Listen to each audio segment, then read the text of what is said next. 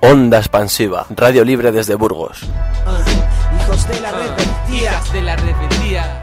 Extendiendo la revuelta en las ondas. Hijos de la Día rebeldía. termina y dice, "Ey, La gente me dice que yo soy rebelde porque yo digo lo que pienso y hago lo que digo. Y sigo obstinado como ganado pensando cómo hay que hacer para cambiar algo. Por ejemplo que haya suficiente pega.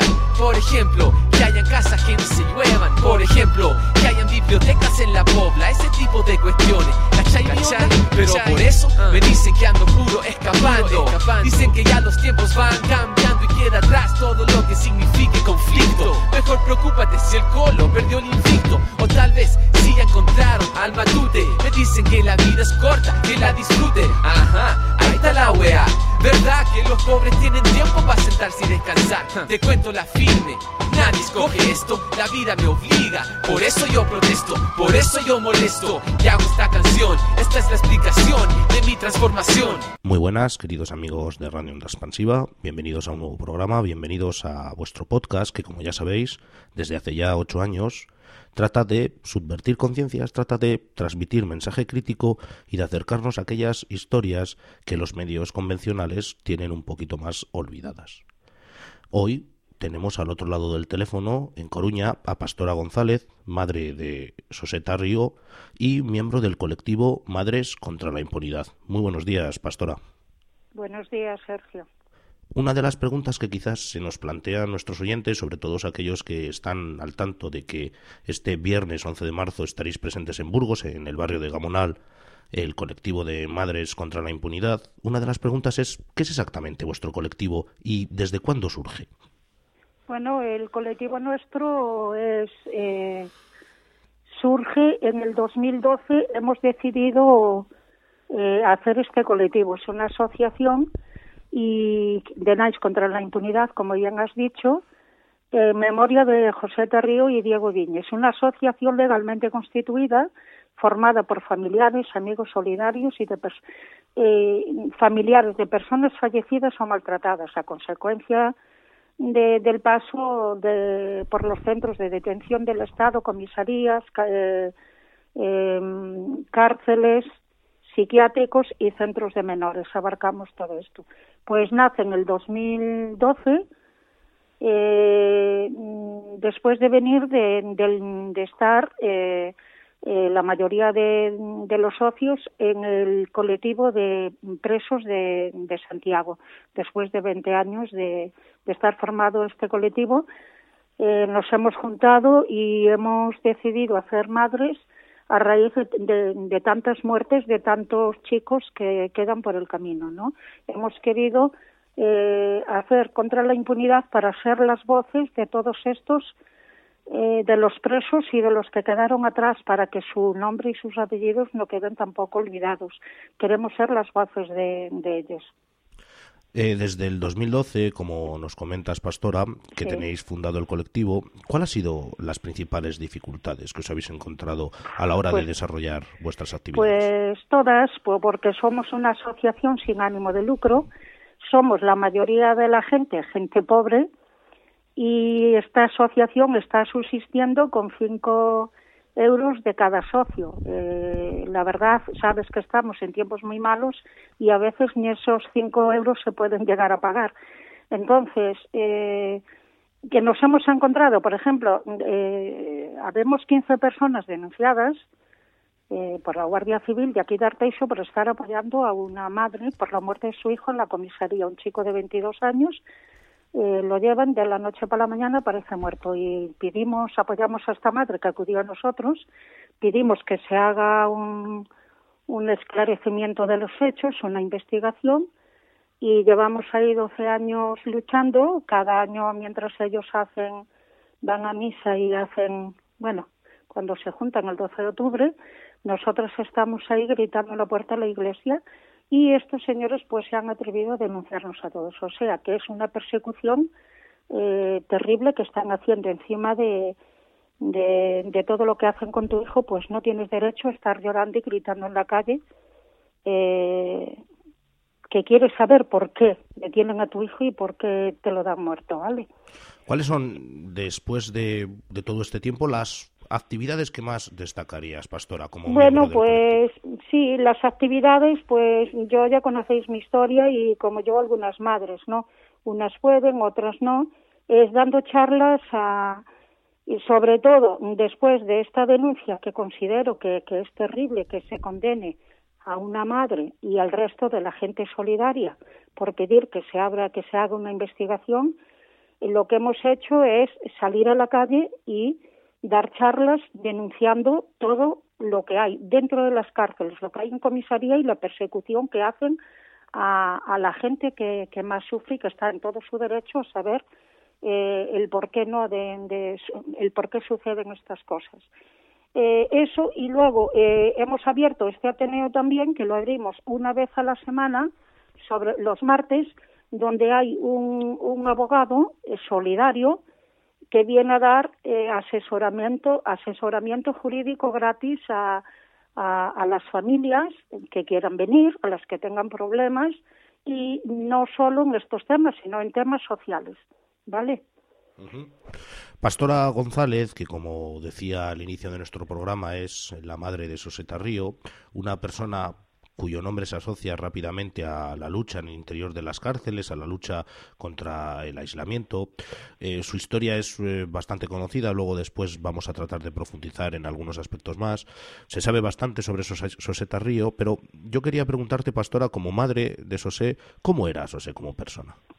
Bueno, ¿qué te va a decir? Todas las madres vamos a decir lo mejor de nuestros hijos, pero no es porque fuera mi hijo, yo soy madre de, cinco hijos, los quiero a todos y me siento orgullosísima de todos ellos. Pero José, digamos, era especial. José ya desde niño veía, fíjate, estoy hablando de él y parece que lo estoy viendo y me emociono, porque veía un perro abandonado y lo traía para casa. O sea, era, era especial. José mm, sufría enormemente eh, cuando había injusticias, pero ya desde niño. José, cuando una vez su padre a mí me estaba eh, pegando con ocho años, con ocho añitos que no era nada, se agarra la pierna de él y le dice, suelta a mi madre asesino. Quiere decir, José ya era rebelde, José nació rebelde, José nunca soportó las injusticias. No es solo la lucha que hizo en la cárcel, es que la hacía fuera igual. José eh, eh, los robos que hacía, y no quiero, está feo que yo diga esto, pero era conocido como el Che, porque no, él no robaba para su casa ni para él, él repartía. Que, que está feo que yo lo diga, que yo muchas veces esto no lo digo porque dirán, mira la madre, pero José era así, era de mucho carácter, pero era una persona con un corazón que me siento tan orgullosa de él, tan orgullosa que ya, vamos, ya quisiera yo eh, ser una parte de lo que era mi hijo una parte, fíjate, del corazón que tenía. José era, era todo un hombre, me, o sea, me siento orgullosísima. José era hermano de aquellos que lo necesitaban, pero sobre todo de la gente que sufría. Y si, lee, si leéis, si habéis leído el libro de Tarrío, aparte de denunciar la cárcel, denuncia eh, otras cosas, la pobreza en el mundo, los niños que mueren de hambre, por qué se gasta. José era muy, muy especial, era muy especial muy especial. En la biografía de Soseta Río, de tu hijo, hay momentos eh, complicados. Quizás el más complicado es la primera vez que ingresa en prisión. Perdón, no te he entendido. Sí, eh, te decía, Pastora, que quizás en la biografía de Tarrío, de Soseta Río, de tu hijo, hay momentos complicados. Uno de ellos, quizás, el, uno de los más complejos, es la primera vez que, por circunstancias de la vida, ingresa en prisión. Sí, sí eh, la primera vez, o sea, ingresa en prisión por, como ingresan tantos hijos de tantas otras madres. No hay dinero para pagar un abogado, los abogados son carísimos. Yo en las charlas que doy siempre digo, por favor, se necesita mano de obra de, de, esta gente, gente solidaria, porque en la cárcel, a, los, a la cárcel solo van los pobres, las familias no tenemos dinero. Mi hijo entró a pagar dos años, que se han convertido en 16 años, entró por delitos menores. Si yo hubiera tenido dinero, yo era una madre separada con cinco hijos, y por desgracia el padre nunca me, dio un duro y tenía que salir a la calle a, a a trabajar para mis hijos. No tenía dinero. Si yo hubiera tenido dinero y hubiera pagado un, abogado, mi hijo hoy estaría eh, no estaría en la cárcel y estaría posiblemente vivo. Y, y esto no le pasó solo a Tarrío. La mayoría de las personas presas eh, es por problemas así.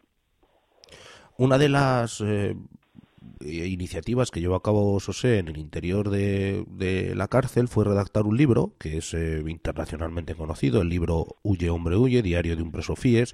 ¿Y crees de alguna manera, Pastora, que este libro sirvió para sacar a la luz pública algo que hasta ese momento era tabú o estaba completamente escondido, que por lo menos en este país, en España, no conocíamos en absoluto?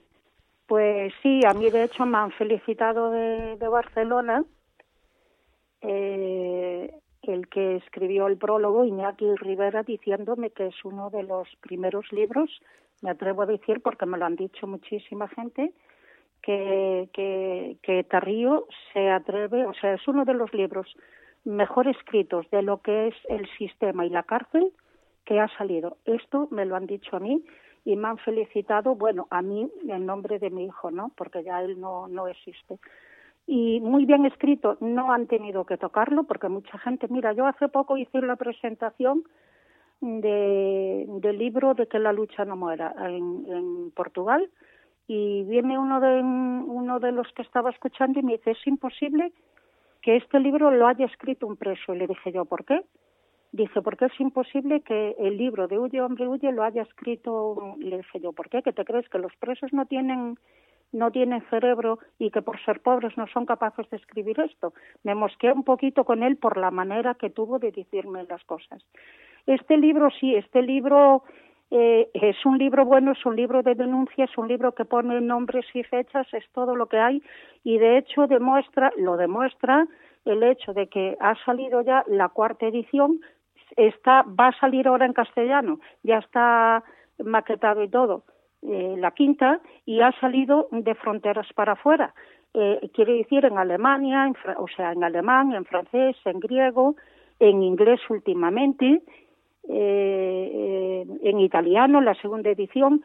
En Argentina hemos dado permiso, en Chile, o sea, es en, en Uruguay. Es un libro que efectivamente ha abierto los ojos a muchísima gente, muchísima gente eh, está enterada de todo lo que es lo que hay ahí. Pero por desgracia las cosas no han mejorado. O sea, todo el mundo es consciente, pero la cárcel sigue, sigue igual o peor todavía. Tras años de encarcelamiento, José logró obtener finalmente la libertad, más o menos eh, al final de, los años 90, al inicio, me baila la fecha, al inicio quizás ya de nuestro presente siglo. ¿Qué circunstancias rodearon la puesta en libertad de José Tarrío? Bueno, José Tarrío nunca había disfrutado de un permiso. José Tarrío se chupó 16 años enteros íntegros en la cárcel. Un chico que entró a pagar dos años y medio sin delito de sangre, nunca, nunca le dieron un permiso y siempre en aislamiento. Se echó 12 años en FIES control directo, que es el peor que hay, es el peor que hay. Eh, cuando conseguimos hacer la refundición de, todo, de, de todas las condenas, porque habían llegado a echarle 156 años, no 110, 156 años, porque lo tenían como uno de los seis presos más peligrosos de España. Yo me pregunto a qué le llaman ellos peligrosos cuando él entró sin delito de sangre y no, no, no salió nunca con un permiso. ¿Vale? No sé a qué le llaman peligrosos. Si es mi hijo, son ellos por toda la porquería que tienen dentro de la cárcel y, y, y por todo lo que hacen.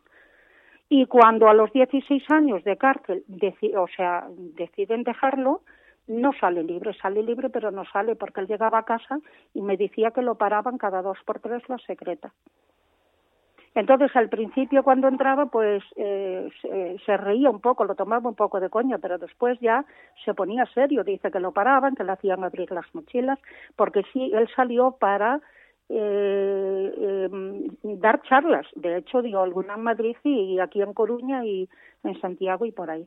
Y era parado constantemente. En mi hijo hay una historia detrás muy negra, muy negra. Y mi hijo salió libre, pero no salió libre. Mi hijo lo volvieron a meter a la cárcel, salió en el 2003, salió en mayo, en septiembre lo vuelven a coger con una historia eh, que no la entiende nadie, que no la entiende nadie, y, entra en septiembre y, y bueno, ya me lo dan con los pies por delante, que es lo que querían.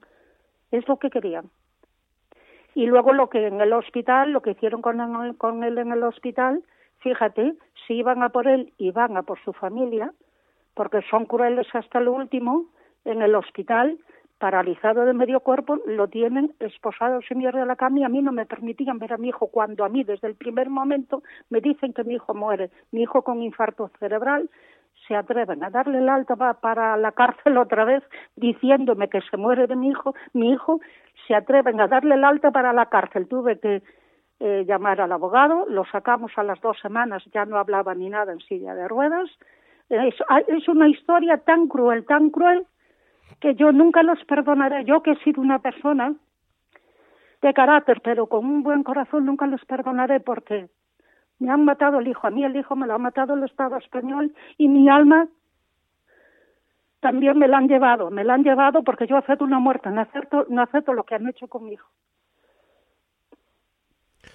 Eh, son palabras de una madre que son siempre palabras emocionadas que nos recuerdan pues el, final demasiado trágico de, de Soseta Río tranquiliza de Pastorato vamos a quedarnos con lo bueno que hizo Sosé que es escribir este libro, que es eh, transmitir eh, el corazón grandísimo que tenía. Yo he tenido la oportunidad recientemente de conocer a muchos de los compañeros con los que José eh, disfrutó sus, sus, periodos de libertad y todos ellos tienen palabras eh, maravillosas para José. Todo el mundo que, ha tenido contacto con él pues eh, lo tiene en una estima importantísima y desgraciadamente pues en el mundo y en el sistema, en el estado que en el que vivimos pues pues personas como José pues no caben pues porque el sistema en el que estamos está podrido.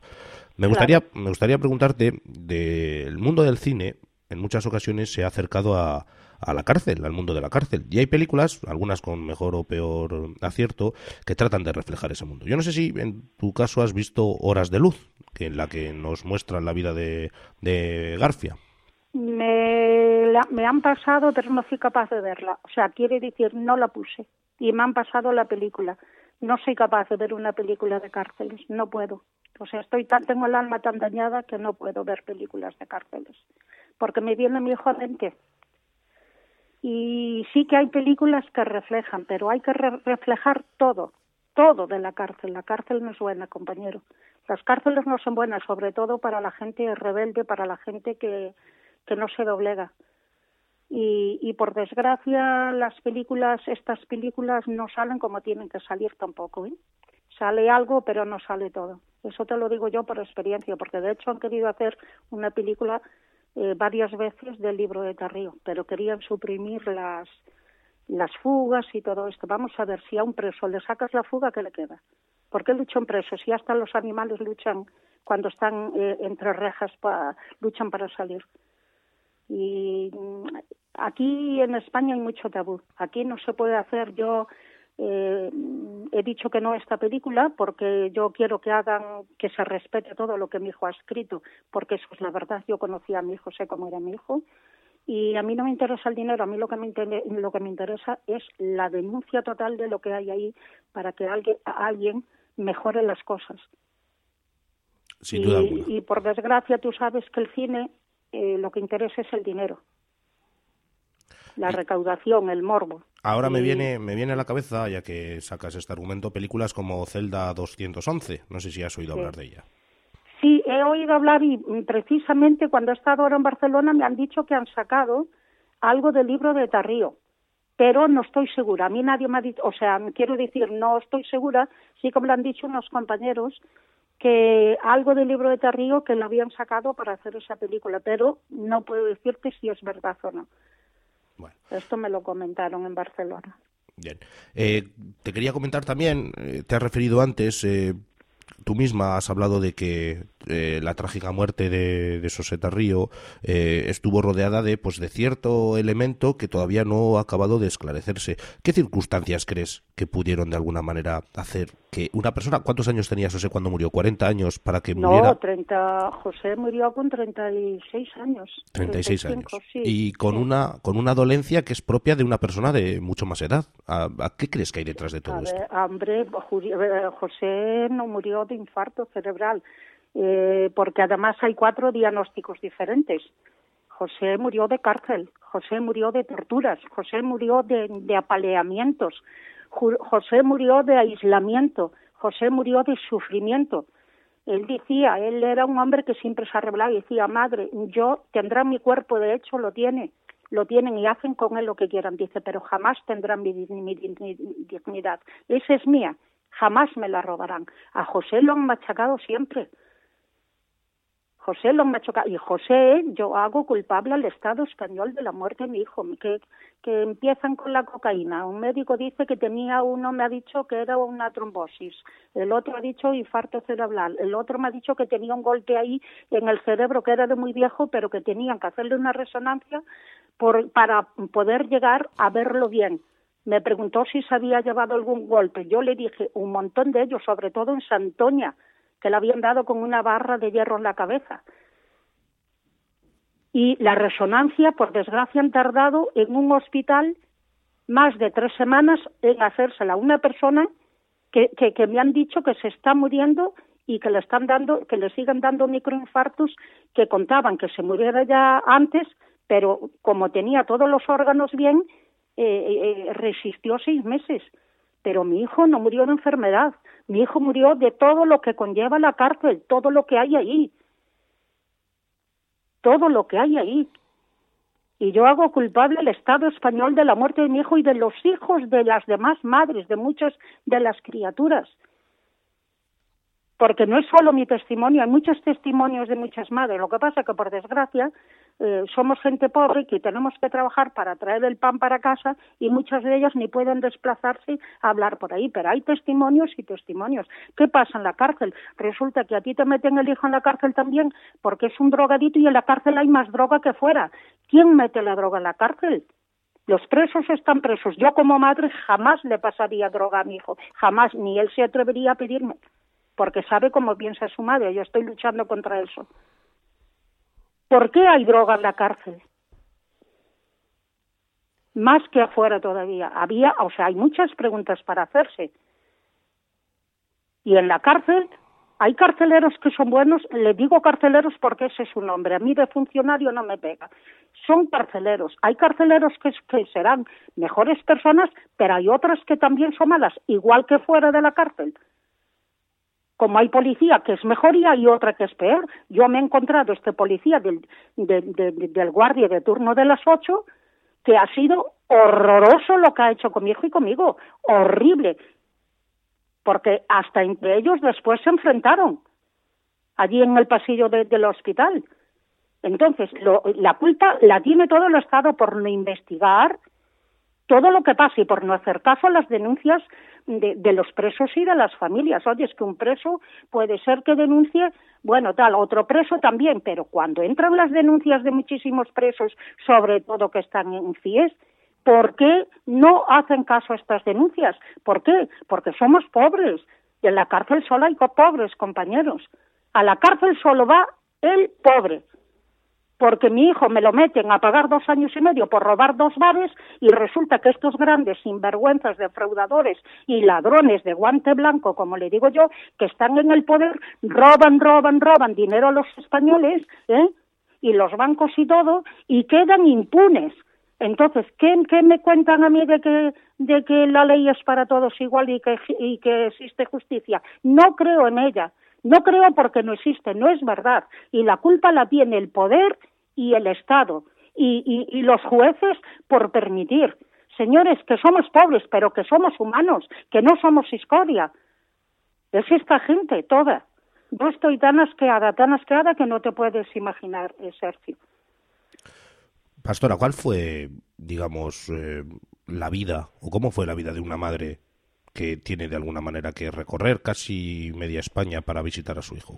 Pues le he recorrido toda la vida, pues imagínate yo separada con cinco hijos, su padre que no responde, que no me da un duro, yo asistenta, lo poco que gano lo necesito para pagar una vivienda y poder mantenerlos, y luego viajes. ¿Cuántas veces he perdido de ir a ver a mi hijo porque no tenía dinero? ¿Y cuántas veces he tenido que pedir préstamos para poder ir a visitar a mi hijo? Porque mi hijo lo, han, han, llevado hasta a Canarias. A Canarias, ¿eh? ¿Para qué hacen? ¿Por qué hacen esto? ¿Por qué hacen esto? Porque quieren desarraigar a los presos de, de, la familia y, de los amigos. para que los familiares no nos enteremos. Y cuando le dan una paliza, cuando están aquí cerca, aún podemos ir al juzgado de vigilancia y decir que vaya al juez a ver al preso. Pero si están allá, no podemos hacer eso, porque cuando lo hacemos, el preso ya está curado. Yo, o sea, yo a mi hijo he ido a verlo a toda España, a todas las cárceles de España. Vamos a ver si es un, niño, porque entró con 17 años, eh, entró a pagar dos años y medio. ¿Por qué mi hijo tiene que estar recorriendo toda, toda, toda España? Porque no son solo los presos políticos, ¿eh? son los presos que no me gusta etiquetar al preso, porque para mí lo que hay en la cárcel son personas. Pero digo eso, era un preso normal social y no es solo el preso político el que lo llevan de aquí para allá, son también los, los, el resto de los presos. Pues mi hijo ha estado en Salamanca, en, en, en Topas, o sea, en Topas, Salamanca, ha estado en, en Villanubla, ha estado, que creo que es la de Valladolid, ha estado en Asturias, ha estado eh, en Lugo, ha estado en, aquí, ha estado en, en, en, Canarias, en Santa Cruz de Tenerife, ha estado en todas. No, no hay una cárcel aquí, en Jaén 2, por Dios, aparte de castigar al preso, castigan a las familias castigan a las familias. Una, que no tenemos dinero para, para viajar y otra, los kilómetros que tenemos que hacer jugándonos la vida también en el camino. Esto es lo más cruel que he visto yo en el mundo entero. Es lo más cruel. Yo ya te digo, creo, solo creo la gente buena, la gente que yo conozco buena y que me rodea, pero en el resto no.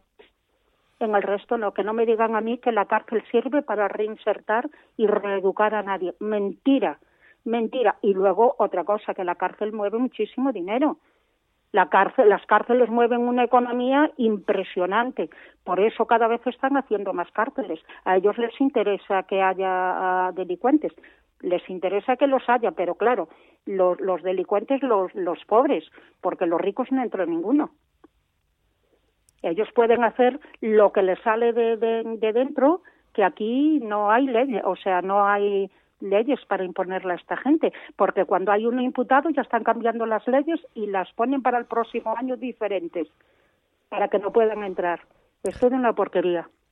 ¿Cuál crees que después de más de 10 años de que se haya de que haya muerto tu hijo, cuál crees que es el, el mensaje que ha podido dejar para pues para nosotros que nos toca vivir todavía en este mundo? Pues el mensaje es bien claro. El libro de Huye hombre y huye, él explica todo ahí. Él ha dado su vida por la lucha.